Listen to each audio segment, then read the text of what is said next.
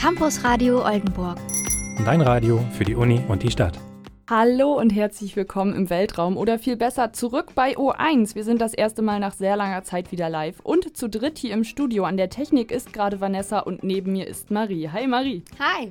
Wir haben auch so einiges für heute geplant. Wir haben ein paar Medientipps für euch. Wir reden darüber, ob Zeitreisen möglich sind und wir haben auch ein Telefonat mit einem Alien und ein richtiges Hörspiel, wo es darum geht, dass in der Zukunft Aliens uns auf der Erde besuchen.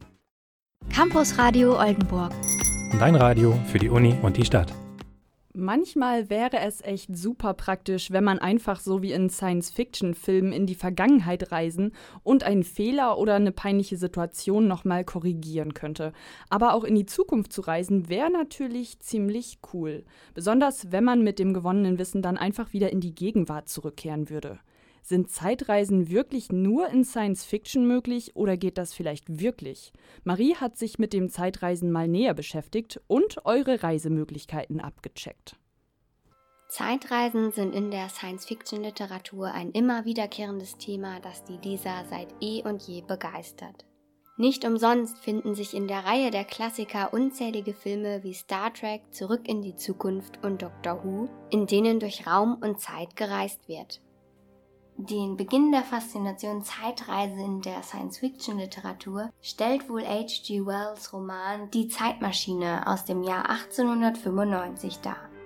Mit der Zeitmaschine kann sich der Zeitreisende im Roman vorwärts und rückwärts durch die Zeit bewegen. Nach und nach wurden auch die Zeitmaschinen in Literatur und Film komplexer und ausgefeilter und heute sind einige Darstellungen von Zeitreisen sogar schon recht realistisch. So wurde der Film Interstellar sogar vom Astrophysiker und Nobelpreisträger Kip Thorne begleitet.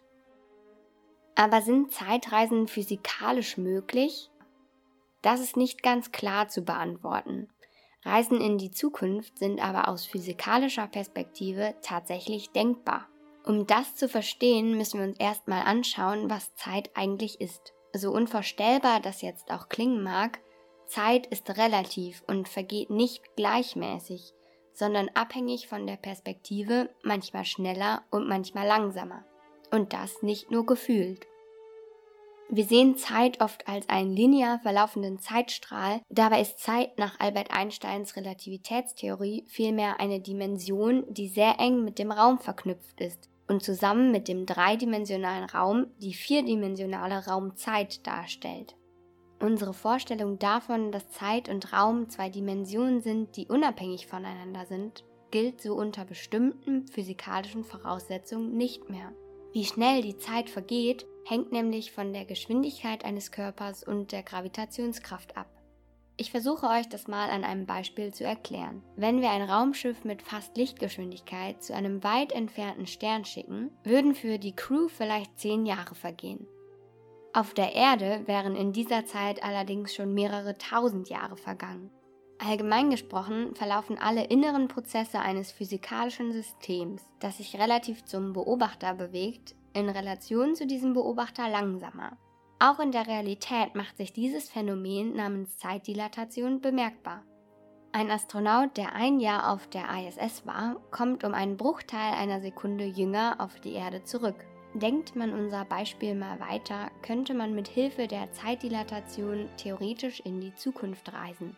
Man müsste mit fast Lichtgeschwindigkeit die Erde verlassen und dann nach einer gewissen Zeit wieder zum Heimatplaneten zurückkehren.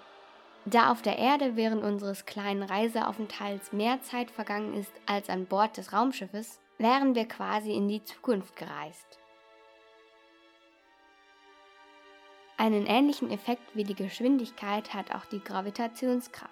Je näher ein Objekt sich an einem Körper mit hoher Masse befindet, desto langsamer vergeht die Zeit. Man könnte also zum Beispiel auch zu einem massereichen Ort wie einem schwarzen Loch fliegen, um den Effekt der Zeitdilatation für eine Reise in die Zukunft zu nutzen.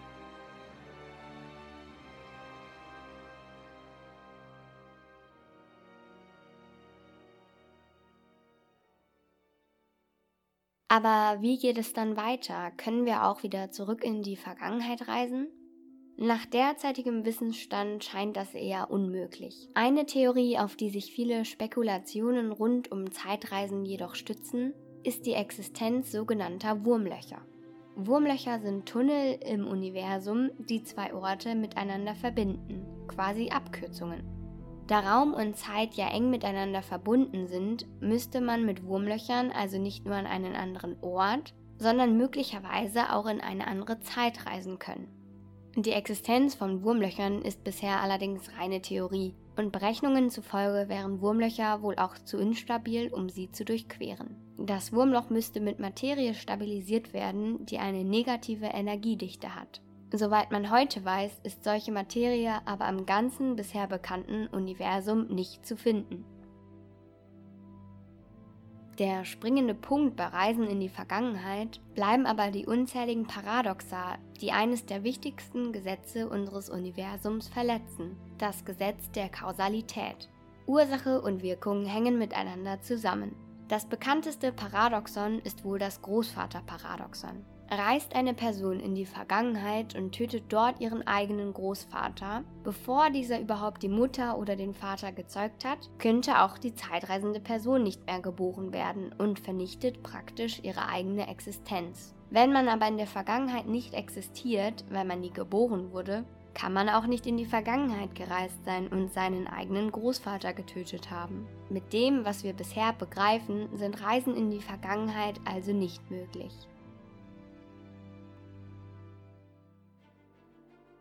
Aber dennoch tauchen immer wieder angebliche Beweise für Zeitreisende auf.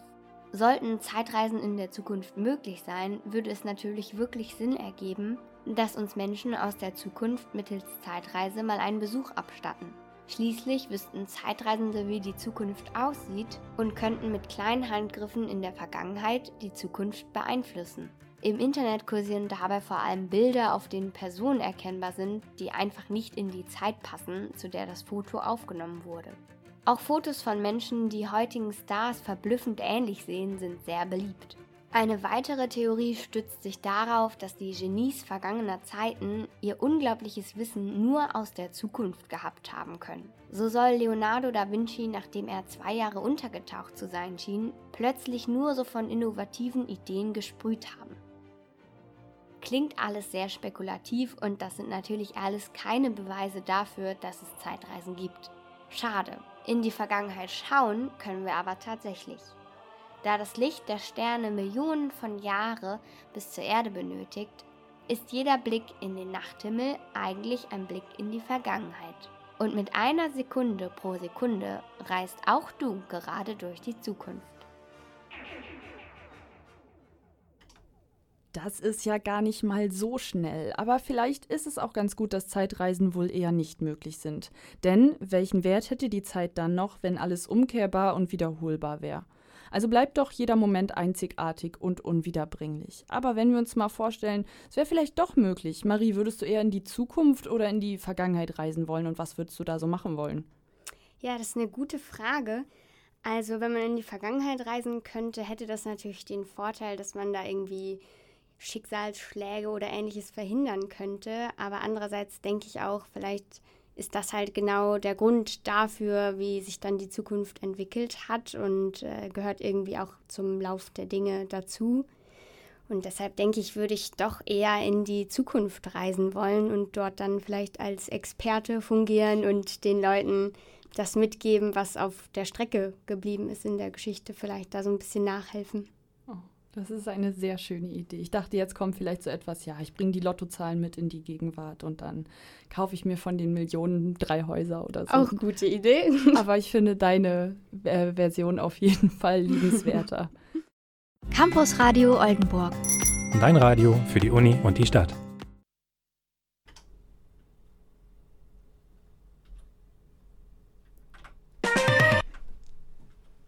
Dieser Track ist der Soundtrack zum Buch Space Cadet von Kid Koala gewesen. Marie, was ist denn so deine letzte Sci-Fi-Lektüre, die du gelesen hast? Mm, als letztes habe ich Per Anhalter durch die Galaxis von Douglas Adams gelesen. Fand ich auch sehr cool, kann ich nur empfehlen. Also wenn ihr noch mehr Sci-Fi-Empfehlungen braucht, dann passt jetzt bei unseren Tipps genau auf. Das Weltall ist leer und einsam, die eigene Heimat manchmal auch. In der Graphic Novel Space Cadet geht es um eine Astronautin, die auf eine Expedition ins Weltall fliegt und ihren Roboterfreund alleine auf dem Heimatplaneten zurücklässt. In Weiß auf Schwarzzeichnungen wird die Entzweiung der beiden Freunde und sich Liebenden leichtherzig und bewegend erzeichnet. Das Besondere an dieser Graphic Novel ist aber ein Soundtrack, der auf jede der Seiten des Buches abgestimmt ist. Der Autor und Musiker Kid Koala, vielleicht einigen bekannt als Mitglied der Gorillas, hat für die Zeichnungen in Space Cadet Musik komponiert, die während des gesamten Buches die emotional-atmosphärische Immersion unterstützt. So begleitet der Soundtrack die Astronautin in Ruhe bei den Vorbereitungen zur Expedition, lässt diese dann in hoffnungstragenden Untertönen in ihre Rakete steigen, um dann in Melancholie einen nicht gemeinsam gefeierten Geburtstag zu zelebrieren. Ein verkritzeltes, leicht und doch emotional tragendes Buch. Die Graphic Novel sowie der dazugehörige Soundtrack zu Space Cadet von Kid Koala sind 2011 beim Label Ninja Tune erschienen.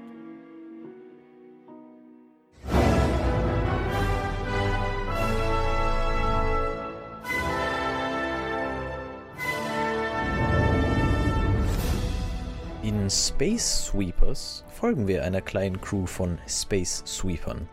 Menschen, die den Müll des Weltalls einsammeln und zur Verwertung verkaufen. Eine gefährliche Arbeit, die den meisten gerade so zum Überleben reicht. Auf einer ihrer Missionen finden sie ein kleines Kind in einer Rettungskapsel und kurz darauf wird in den Medien vor diesem Kind gewarnt. Es sei ein gefährlicher Roboter, der den Behörden sofort übergeben werden sollte. Die Crew versucht natürlich daraus Profit zu schlagen, nicht ohne interne und externe Schwierigkeiten. Denn da steckt noch mehr hinter diesem Kind. Im Hintergrund der Geschichte wird eine Zweiklassengesellschaft behandelt, in der nur bestimmte Menschen die verschmutzte und gefährliche Erde verlassen dürfen, um wortwörtlich in den Himmel zu kommen. Der Bösewicht ist der CEO einer Megacorporation, die genau diesen Himmel aufgebaut hat und damit auch diesen kontrolliert und entscheidet, wer hinein darf. Von der Geschichte her nichts, was man nicht schon mal irgendwo anders gesehen oder gelesen hat. Sehenswert ist das erste koreanische Weltraumspektakel trotzdem, denn viele kleine Sachen macht der Film gut und richtig. Die Welt wirkt cool und realistisch, nicht nur wegen der schönen Sets und Effekte, sondern auch wegen des diversen Casts, der eine Welt abbildet, in der Nationalgrenzen nicht mehr existieren. Und die meisten SchauspielerInnen können ihre Zeilen auch in der Muttersprache darbieten, denn jeder Charakter hat ein Übersetzungsmodul im Ohr. Das Publikum muss sich mit Untertiteln abfinden. Ein kleiner Preis für diese kreative Entscheidung. Und gerade die Nebencharaktere widerstehen Klischees. Der tätowierte und Dreadlocks tragende Ex-Drogenbaron, der immer seine Handaxt bereithält, ist der Erste, der sich dem Findelkind annähern möchte und es nicht als Gefahr oder Geldquelle sieht. Und der ehemalige Militärroboter Boops wünscht sich nichts mehr, als sich als echte Frau präsentieren zu dürfen und liest sehr gerne Rilke. Space Sweepers ist leichte Science Fiction, ein Film über Kameradschaft mit einem Hauch von Klassenkampf und Umweltschutz, nicht so deep wie so manche Science Fiction, aber mit komplizierten, aber sympathischen Charakteren. Space Sweepers ist zurzeit nur auf Netflix zu sehen. Die US-amerikanische Serie The Orville ist eine Persiflage und gleichzeitig eine Liebeserklärung an die Kultserie Star Trek. The Orville dreht sich um eine Crew auf dem titelgebenden Forschungsraumschiff, die im Jahr 2419 im Weltall unterwegs ist, auf der Mission, neue Planeten und Völker zu entdecken. Die Crew kommt dabei selbst aus allen Teilen des Weltalls. 2017 erschien die erste von bislang zwei Staffeln, eine dritte ist geplant. Die Idee zur Comedy-Serie hatte Seth MacFarlane, der unter anderem für Produktionen wie Family Guy oder Ted bekannt ist. Er ist auch zugleich Drehbuchautor, Regisseur und Hauptdarsteller in The Orville. Die Serie überrascht immer wieder mit witzigen Einfällen. So albern manche Dialoge und Handlungen auch sind, so wundert man sich doch immer wieder, wie ernst, gesellschaftskritisch und aktuell die Themen in den einzelnen Folgen sind. Da geht es beispielsweise um Geschlechteridentitäten, die Rolle der Frau, Toleranz gegenüber den Werten und Ritualen anderer Völker, Religion, Aberglaube oder Konflikte zwischen den Spezies.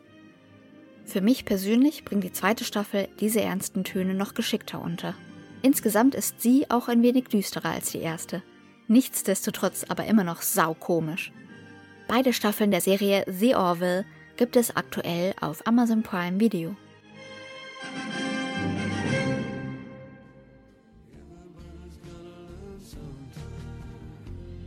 Ein Film, den ich mir immer und immer wieder anschaue, ist Michel Gondrys Eternal Sunshine of the Spotless Mind, im Deutschen recht platt übersetzt mit Vergissmein nicht.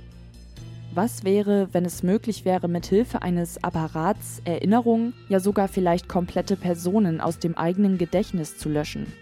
Joel, gespielt von Jim Carrey, will alle Erinnerungen an seine letzte Beziehung samt zugehöriger Ex-Freundin aus seinem Kopf löschen. Die Firma Lacuna Inc. bietet Joel die Möglichkeit, innerhalb nur einer Nacht mit Hilfe eines an seinen Kopf angeschlossenen Apparats all die Erinnerungen unwiderruflich zu beseitigen. Im Film begleiten die ZuschauerInnen Joel in szenisch turbulent und bunt, ganz Gondry-typisch aufbereiteten Traumsequenzen dabei, wie seine Gedanken gelöscht werden. Während Joel in einen Schlafzustand ähnlich den einer OP versetzt wird, ist er gezwungen, die Löschung aller Gedanken mitzuerleben, indem er seinen Kopf verschiedene Erinnerungen erneut durchleben lässt. Schmerzhaft wird ihm bei der Gedankenlöschung durch das erneute Durchleben gemeinsamer Erinnerungen bewusst, dass er seine Ex-Freundin vielleicht doch gar nicht vergessen will. Schmerzvoll klammert er sich an Erinnerungsfetzen, die nach und nach aus seinem Bewusstsein verschwinden bildgewaltig, verspielt und träumerisch düster aufbereitet im Drehbuch von Charlie Kaufman und Regisseur Michel Gondry. Eternal Sunshine of the Spotless Mind ist 2004 erschienen und derzeit auf DVD, Blu-ray oder als digitaler Film bei den üblichen Medienanbietern verfügbar.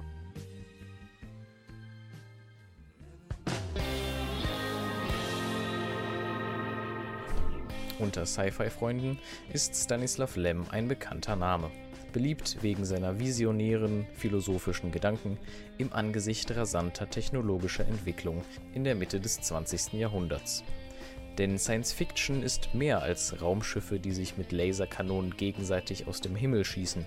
Es kann sich auch mit einem IKEA-Lagerhaus beschäftigen, in dem der arme Raumpilot zu Besuch ist und von lebendigem Mobiliar mit viel zu einfachen Bauanleitungen gequält wird. Letzteres war jetzt nicht Stanislav Lem selbst, sondern die deutsche Interpretation von Lems Sterntagebüchern in Form einer ZDF-Fernsehsendung mit dem Namen Ion Tichy Raumpilot aus dem Jahr 2007. Gemacht wurde die Serie von Randa Shahut, Dennis Jakobsen und Oliver Jahn. Letzterer spielt auch die Hauptfigur Ion Tichy, unterstützt von Nora Tschirner als analoge Halluzinelle, eine Art projizierten AI-Assistentin, die notorisch unterfordert ist. Denn unser Held Ion Tichy hat kaum mehr auf dem Schirm, als immer genug Eier für das nächste Omelett an Bord zu haben, schafft es aber trotzdem in jeder Folge in ein weiteres Raumabenteuer zu stolpern. Die Inspiration von den Sterntagebüchern ist dabei sehr frei gehalten. Es bleibt der humoristische Erzählstil, aufgedreht bis auf 10, und die surrealen außerirdischen Begegnungen, die philosophischen Gedanken sind dabei noch gerade so erkennbar, treten aber in den Hintergrund. Herausstellungsmerkmal ist auf jeden Fall die Präsentation. Tichys Rakete hat die Form einer French Press Kaffeekanne, sein Kapitänsstuhl ist eine Strandliege und das Innere seines Raumschiffs hat das Aussehen einer Dreizimmerwohnung mit Einbauküche. Alles sehr charmant und effektvoll. Fans des Trash-Kinos kommen auf jeden Fall auf ihre Kosten, alle anderen sollten Lächerlichkeit auch lustig finden. Und Nora Tschirner und Oliver Jahn bilden ein super Duo, das immer wieder aufeinanderprallt und sich gegenseitig aufschaukelt. Besonders wenn Tschirners analoge Halluzinelle die einzig klar denkende Person im Universum zu sein scheint. Die Serie bleibt mehr Satire als ernste Science Fiction und ob Jans Hommage an Lems Heimatland Polen geschmackvoll gelingt, darf jeder selbst entscheiden. Der Soundtrack jedenfalls ist fantastisch. Als ich flog an die Sonntag, die 24. Dezember, in die Nähe von Kubrickschen Nebel, merkte ich mit Schreck, das war heute verheiligtes Weihnachten. Und dafür Rakete aber ein bisschen zu unordentlich. Also ich habe Bock auf die Serie. Ich kenne bis jetzt tatsächlich auch nur die Tichys Sterntagebücher, aber die Serie Ion Tichy Raumpilot werde ich mir, glaube ich, nach diesem Tipp auch mal geben. Campus Radio Oldenburg. Dein Radio für die Uni und die Stadt. Habt ihr schon einmal in den klaren Nachthimmel geschaut und euch gefragt, was gibt es da draußen wohl noch so alles? Entfernte Galaxien, vielleicht sogar Aliens? Über die Wesen von anderen Planeten kursieren unzählige Geschichten und auch die Forschung beschäftigt sich mit dem potenziellen Leben im Weltall. Doch was ist eigentlich außerirdisches Leben und könnte es das wirklich geben? Rebecca, Fiona, Charlotte und Marie haben für euch vor vier Jahren einmal mit einem Alien nach Hause telefoniert und ihn zur Rede gestellt. Die Verbindung ins Weltall hakt manchmal ein bisschen, aber ihr könnt uns bestimmt trotzdem verstehen.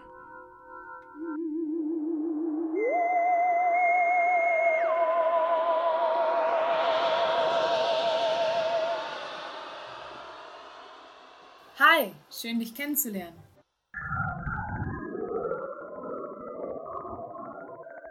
Oh, Entschuldigung, ich hatte vergessen, meinen Sprachübersetzer anzustellen. Ich freue mich auch, dich kennenzulernen. Du bist ja ein Alien. Was ist das denn überhaupt? Außerirdisches Leben bezeichnet alle Lebensformen von einzelligen Organismen bis hin zu hochentwickelten, intelligenten Lebewesen, die auf der Erde weder beheimatet noch entstanden sind. Also nicht nur die ganzen gruseligen Gestalten, die die Welt erobern wollen, aber vielleicht gibt es die ja auch, wer weiß. Und welche Voraussetzungen müssen dort gegeben sein, wo du herkommst? Es müssen so einige Voraussetzungen erfüllt sein, damit Leben auf anderen Planeten möglich ist. Die Temperaturen müssen zwischen minus 25 und 60 Grad Celsius liegen. Denn nur bei diesen Temperaturen können organische Moleküle wie Proteine und Nukleinsäuren gebildet werden und bestehen bleiben. Außerdem ist Wasser notwendig, da dieses in hohem Anteil am Aufbau der meisten Zellen beteiligt ist. Ein weiteres wichtiges Element ist Kohlenstoff, denn Kohlenstoff bildet die Basis jeder organischen Verbindung. Der Planet darf nicht zu groß oder zu klein sein. Forscher gehen davon aus, dass etwa 0,8 bis 1,5 Erdmassen optimal sind. Puh, das sind ja ganz schön viele Voraussetzungen. Deshalb ist es wohl auch so unwahrscheinlich, auf einen solchen Planeten zu treffen. Damit beschäftigte sich auch schon der Astrophysiker Frank Drake, der im Jahre 1961 seine berühmte Drake-Gleichung aufstellte. Mit jener sei es möglich, die Anzahl von Außerirdischen, mit denen wir theoretisch in Kontakt treten könnten, zu berechnen. Die Anzahl an anderen intelligenten Zivilisationen im All hänge dabei von sieben Voraussetzungen ab. Diese werden multipliziert und deren Summe ist die Anzahl an Zivilisationen in unserer Milchstraße, mit denen wir theoretisch jedes Jahr in Kontakt treten können. Während Drake bei seiner Berechnung zu Zeiten des Kalten Krieges auf geschätzt zehn außerirdische Zivilisationen kam, kommen heutige Wissenschaftler auf gerade mal 0,01. Doch auch noch heute sind einige der Werte nicht genau bestimmbar, da die Lebensdauer einer Zivilisation auch von Einflüssen wie Naturkatastrophen oder kriegerischen Tendenzen der außerirdischen Zivilisation abhängt. Dennoch beschäftigen sich viele Menschen mit dem Versuch einer Kontaktaufnahme. Als ich euer Signal empfangen habe, bin ich direkt zu euch gekommen. Sucht ihr eigentlich auch nach Signalen von uns? Auch wir Menschen suchen schon lange nach Signalen von ihnen. Dabei spielt vor allem das SETI-Projekt eine wichtige Rolle, das sich seit den 60er Jahren intensiv mit dieser Suche beschäftigt. Mithilfe von Teleskopen werden dabei Signale im Radiobereich erfasst. Für Faszination und Aufruhr sorgte im August 1977 das nach dem Kommentar seines Entdeckers benannte Wow-Signal, welches den Erwartungen an ein Signal von Außerirdischen entspricht und so lange Zeit als Kommunikationsversuch gesehen wurde. Heute wird eher davon ausgegangen, dass ein Komet das Signal verursacht hat. Jedoch warten auch wir nicht untätig auf ein Signal von Aliens und senden bereits seit 1946 selbst Radiosignale. Auch Platten mit symbolischen Informationen über uns wandeln durch das All. Ich habe schon viele Geschichten über uns gehört, die auf der Erde wohl sehr verbreitet sind. Oh ja, da gibt es so einige. Beispielsweise soll im Jahr 1947 ein unbekannter Flugkörper in Roswell, New Mexico abgestürzt sein. Ufologen sind der Meinung, dass die amerikanische Regierung den Absturz des Flugobjekts vertuschen wollte. Auch wird behauptet, dass Außerirdische bei dem Absturz überlebten. Diese sollen von der Regierung in Area 51 gebracht und eingeschlossen worden sein, um dort Untersuchungen vorzunehmen. Area 51 ist ein Gebiet, welches inmitten eines Sperrgebiets des US-Militärs in Nevada liegt. Auch die Darstellung von Außerirdischen in Film und Fernsehen soll nicht zufällig gewählt worden sein, sondern berufe sich vielmehr auf Ergebnisse von jahrelangen Studien der Regierung. Ja, schön, Sie kennengelernt zu haben. Ich werde Sie sicherlich bald mal wieder besuchen. Hat mich auch gefreut, Ihre Bekanntschaft gemacht zu haben.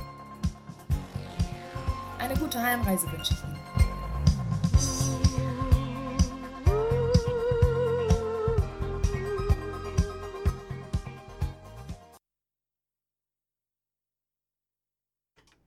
Das war ja ein ganz schön außergewöhnlicher Gast, aber interessant mal mit so einem Alien zu quatschen. Ob es die wohl wirklich gibt? Vielleicht erfahren wir das im nächsten Song, den kenne ich nämlich gar nicht, aber bin auf jeden Fall gespannt auf Materia Feed Teutilla mit Alien. Campus Radio Oldenburg. Dein Radio für die Uni und die Stadt. Der nächste Beitrag ist in einem Seminar über Synthesizer und Klangerzeugung entstanden. Selbst die Zwischenergebnisse im Seminar ergaben schon eine Geschichte, sodass dann ein ganzes Hörspiel entstand. Die Geschichte basiert auf Sounds, die abgespaced, aber auch vertraut klingen. Ich beschreibe euch kurz das Szenario. Die Erde im Jahr 3001 unbewohnt, Forscher kehren zum ersten Mal zurück. Und jetzt viel Spaß beim Zuhören.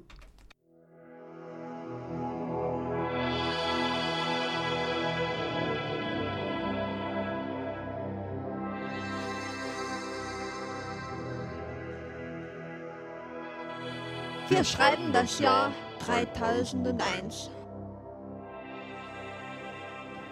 Vor knapp 1000 Jahren stand die Menschheit erneut am Scheidepunkt.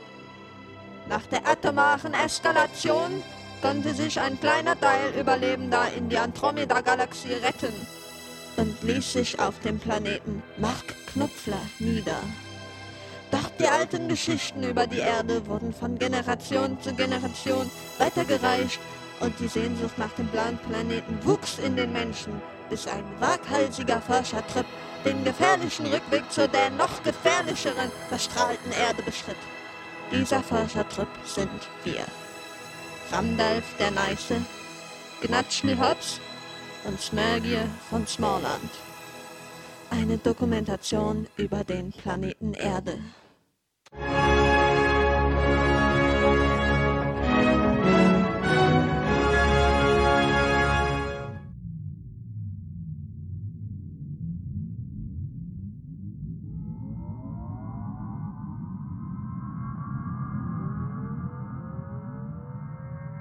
15. Januar 3001. Die Erde. Seit 944 Jahren ein von Menschen unbesiedelter Planet. Wir erwarten eine ganz neue Flora und Fauna, ein verändertes Klima. Aber was genau uns erwartet, das wissen wir nicht.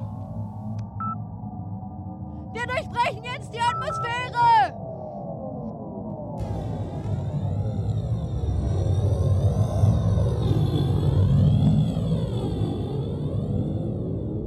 Landung in 3, 2, 1.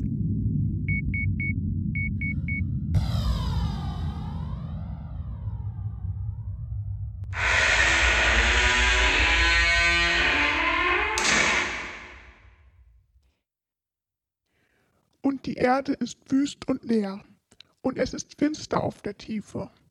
Und Ramdalf spricht, es werde Licht. Der Anblick, der sich uns bietet, ist von Sand geprägt. Sand, Sand und noch mehr Sand. Bei genauerem Hinsehen stellen wir fest, der Sand besteht aus hitzeresistentem Mikroplastik. Der Blick auf das Thermometer zeigt uns, dass die Außentemperatur 60 Grad Celsius beträgt und uns wird schnell ziemlich heiß in unseren Hightech-Anzügen. Die sengende Hitze legt sich wie ein Leichentuch über die leblose Wüste. Auf einmal jedoch hebt sich ein Wind, der rapide stärker wird. Ein Sandsturm zieht auf. Unsere Radare zeigen derweil eine Schar riesiger Objekte an, die sich schnell auf uns zubewegt. Je näher sie kommt, desto stärker wird der Sandsturm der unsere Sicht bald so einschränkt, dass wir einander nicht mehr sehen können. Doch ein ohrenbetäubendes Summen hebt sich und vermischt sich mit dem lärmenden Wind. Bald umgibt uns das Summen vollständig. Wir scheinen umzingelt. Kurz darauf lichtet sich der Himmel über uns und der Wind lässt nach. Wir können uns gegenseitig wieder erkennen, doch das ist nicht das Einzige, was wir sehen. Um uns herum fliegen riesige Killerinsekten im Kreis und verursachen mit ihren Flügeln einen Taifun. Wir befinden uns im Auge des Sturms. Zum Glück haben wir unser Glyphosat-Deo dabei und können die riesigen Wespen mit ein paar gezielten Sprühstößen abwehren. Unsere Rakete jedoch können wir nicht wiederfinden. Sicherlich liegt sie unter einer Sanddüne begraben. Verdammt, wir haben den Staubsauger in der Rakete vergessen.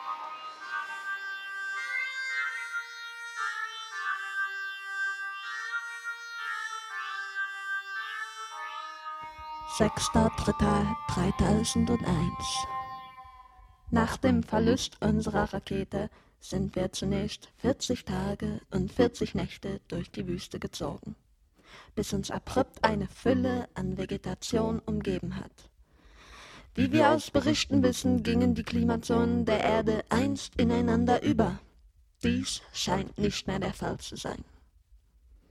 Momentan befinden wir uns auf einem Erdteil, der auf den alten Karten inmitten einer Wüste eingezeichnet ist. Doch der dichte Wald scheint die Wüste verdrängt zu haben. Wir sind umgeben von einer fremdartigen Flora. Viele der Pflanzen fluoreszieren und verschaffen uns Sicht, obwohl es mitten in der Nacht ist. Winzige Lichter fliegen in Schwärmen um uns herum und ein sanftes Gezirpe ist seit Einbruch der Nacht vernehmbar. Wir hoffen inständig, dass etwaige Mutantentiere uns in Frieden das Unterholz durchsperren lassen. Gegen Anbruch der morgendlichen Dämmerung beginnen flatternde Tiere in allen möglichen Farben ein musikalisches, anmutendes Gepfeife. Unseren Kenntnissen zufolge kann es sich nur um Vögel handeln. Nach einer Weile des Wanderns erspähen wir auf einmal mehrere Paare gelb leuchtender Augen im Busch. Wir werden beobachtet. Langsam nähern wir uns mit erhobenen Händen, um unsere friedliche Absicht zu signalisieren. Doch als wir die Büsche erreicht haben und die Blätter zur Seite schieben, huschen die Gestalten hinfort.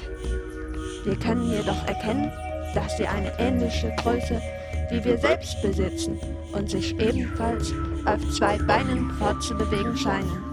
Sollten etwa doch Menschen auf der Erde überlebt haben und sich der radioaktiven Strahlung angepasst haben?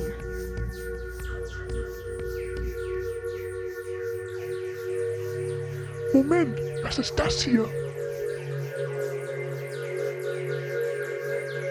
Als wir das Gebüsch, hinter dem die menschenähnlichen Wesen gelauert haben, näher untersuchen, fällt Gnatschli ein Stück Metall auf.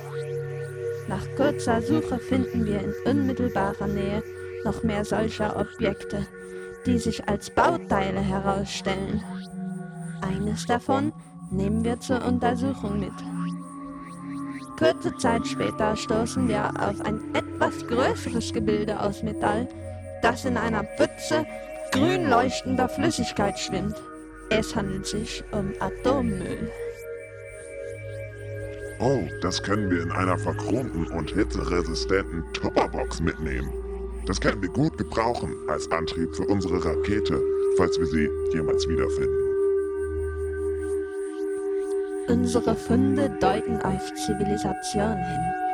Und nachdem wir der atomaren Spur eine Weile gefolgt sind, erreichen wir zu Sonnenaufgang eine riesige Stadt inmitten des Urwalds. Gigantische Metalldürme ragen vor uns in den Himmel und generell wirkt alles sehr stilsicher. Die Lianen und Bäume wachsen aus Türen und Fenstern heraus. Alles ist überwuchert und moosbedeckt. Auf dem Ortseingangsschild steht ganz künstlerisch Welcome to Fabulous Las Vegas. Die Stadt muss noch älter sein als der Urwald. Sicherlich eine Stätte der damaligen indigenen Bevölkerung. Wie aus Stichwort tauchen die Mutantenwesen wieder auf. Die Humanoiden greifen uns auf einmal an. Mit Blasrohren pusten sie Pfeile auf uns. Ah, ich wurde getroffen.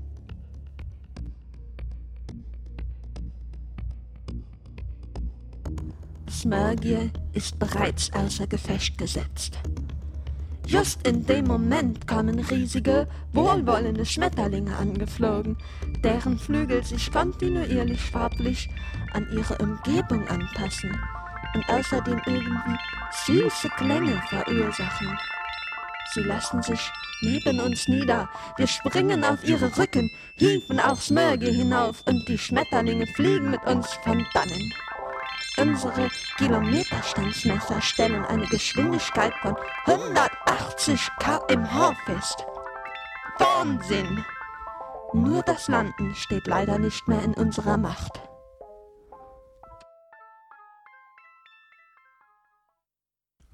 (30.04.3001) Es ist doch wahr, was uns damals die Älteren erzählten. Es gibt das Gute auf der Erde. Diese wundersamen Schmetterlingswesen haben uns buchstäblich gerettet. Nicht nur, dass sie uns aus dem Urwald gerettet haben, sie schienen irgendwie auch unsere Gedanken lesen und unsere Ängste löschen zu können. Als ich wieder wach wurde, waren wir im vollen Flug über die Meere. Aus den Berichten meiner Mitreisenden erfuhr ich Folgendes. Mir widerfuhr Sonderbares. Einer der Schmetterlinge steckte mir seinen Rüssel in den Mund. Zunächst waren die anderen geschockt, weil sie nicht wussten, was vor sich geht, und ihnen die Motive der Schmetterlinge, uns zu retten, nicht klar waren. Wie durch ein Wunder öffnete ich wohl die Augen, die zunächst orientierungslos in ihren Höhlen rollten, und fing plötzlich lautheiß zu singen an. Danach war alles wieder ganz normal. Als wir gelandet waren, wurde uns bewusst, dass wir uns im ewigen Eis befanden. Das alte Alaska? Dies war unser Wunsch gewesen, dieses wundervolle Weiß einmal sehen, fühlen, riechen zu können. Es war fantastisch. Unsere Schmetterlingsfreunde flogen davon. Nun sind wir drei Wochen schon im Eis und unsere letzten Vorräte gehen zur Neige. Von Schnee und Eis kann ich selbst noch immer nicht genug bekommen. Randalf jedoch klagt über kalte Füße. Obwohl das bei beheizten Schuhen doch etwas unwahrscheinlich ist. Deshalb beginnt er bereits eine neue Rakete zu bauen. Ich muss zugeben, dass ihn dabei zu haben sich als äußerst praktisch erweist. Auch wenn er mit seiner schlechten Laune manchmal ziemlich nerven kann. An diesem Tag entdeckten wir nach einem ersten Frühstück auf unserer Exkursion etwas ganz Besonderes. Was ist das? Eine riesige Eishöhle. Wir sehen zahllose Stalagmiten und Stalaktiten. Doch ein jäher Angriff zerstört das gläserne Idyll. Oh, es hat mir in den Fuß gebissen. Mein Schuh schlägt Alarm. Fiese kleine Eistiere krabbeln von den Wänden über den Boden und greifen uns mit ihren Kneifzangen an. Sie haben blau schillernde Panzer und böse starrende Stielaugen.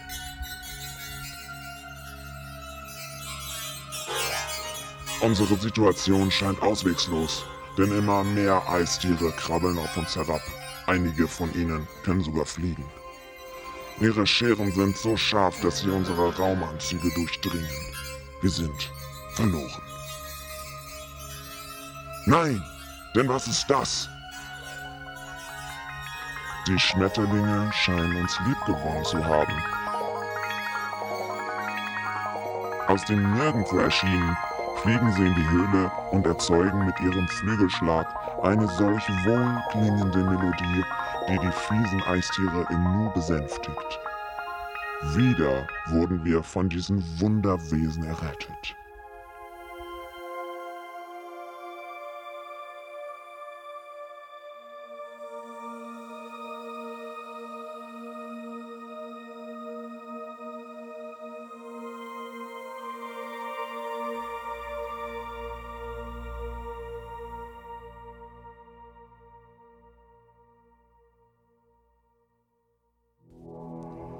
Vier Wochen später ist das Raumschiff fertig. Dank des gesammelten Atommülls besitzen wir genug Treibstoff, um zu Mark Knopfler zurückzukehren. Auf der Tür des Raumschiffs das Symbol eines Schmetterlings. Der Abschied von der Erde fällt uns schwer. Trotz aller Furchtbarkeiten haben wir doch den Zauber dieses Planeten aus nächster Nähe erfahren. Doch auch unsere Familien und Vertrauten fehlen uns. So steigen wir mit einem lachenden und einem weinenden Auge in die Rakete.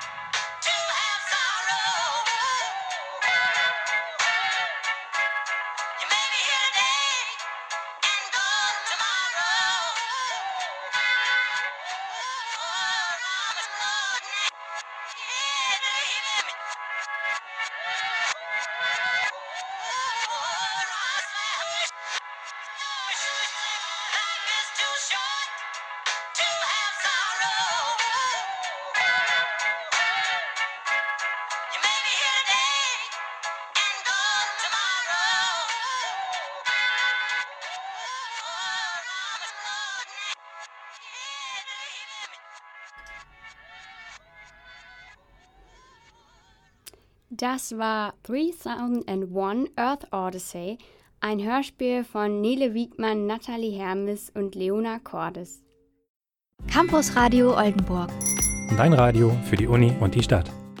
Das war's auch schon wieder für heute mit unserer Sci-Fi-Sondersendung. Wir drei hier im Studio begeben uns auch gleich auf kulinarische Reise ins Weltall. Ja, hier um die Ecke ist nämlich das Marvins und äh, da werden wir gleich noch ein bisschen den Abend in Anlehnung an Per Anhalter durch die Galaxis ausklingen lassen. Mit mir im Studio waren heute Vanessa und Marie und ich bin Larissa. Für die Musik zuständig waren Klaas, ebenfalls Vanessa und ich habe auch ein paar Lieder eingestreut. Cool, dass wir heute wieder live im Studio sein konnten und euch auch noch einen schönen Abend. Hört wieder rein, wir hören uns wieder am ersten Donnerstag im August. Bis dahin. Tschüss. Campus Radio Oldenburg. Dein Radio für die Uni und die Stadt.